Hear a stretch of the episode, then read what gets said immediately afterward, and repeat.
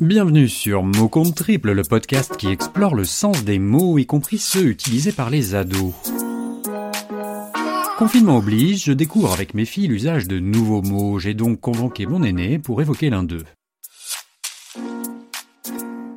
Alors de quel mot allons-nous parler? Malaisant. Pardon? Bah oui, malaisant. Malaisant du verbe malaiser? Euh, non, plutôt malaise. Ça veut dire quoi malaisant? Bah, c'est quand il y a un malaise qui s'installe, une forme de gêne. Tu peux me donner un exemple de ce qui est malaisant? Oui, par exemple, si t'es avec ton groupe de copains et que l'un d'entre eux fait un bide avec une blague pourrie, s'il y a un blanc qui s'installe, c'est malaisant. Il y a une forme de gêne.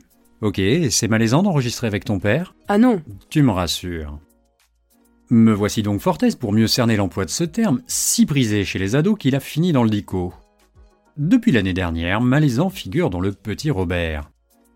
On a parfois senti comme un malaise chez les puristes de la langue française. Conformément à sa définition, l'emploi de malaisant semblait dérangeant. Pourtant, point d'anglicisme à l'horizon, juste un participe présent sans verbe d'origine qui mit donc certains académiciens d'humeur chagrine. Ils avaient le seum. Oui, malgré son petit côté vieille France, le terme heurtait la bien-pensance. Pourtant, le littré indiquait déjà que le verbe malaiser fut un temps employé dans le Berry pour signifier mettre mal à l'aise.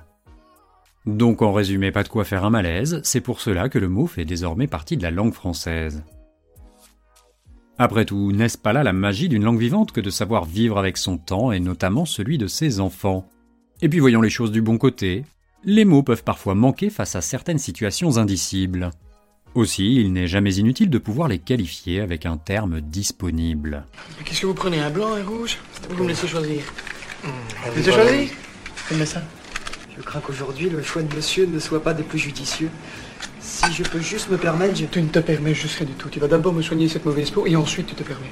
Hein Allez. Voilà, j'espère ne pas avoir été malaisant pour vos oreilles. Je vous donne rendez-vous la semaine prochaine pour un épisode inédit multi-auteur avec toutes vos contributions sur le mot demain. Merci à Isaline pour sa participation. Merci également à tous les auditeurs et les auditrices qui m'ont envoyé des messages après l'article publié sur le site internet du journal Le Monde. Ça fait chaud au cœur de constater que ce podcast fait son bout de chemin avec sa singularité et son esprit décalé. Je vous rappelle également que vous pouvez laisser un avis sur la plateforme Apple Podcast. Cela nous aide à apparaître dans les classements et à trouver de nouveaux auditeurs. En attendant, je vous dis à très bientôt pour un nouveau mot.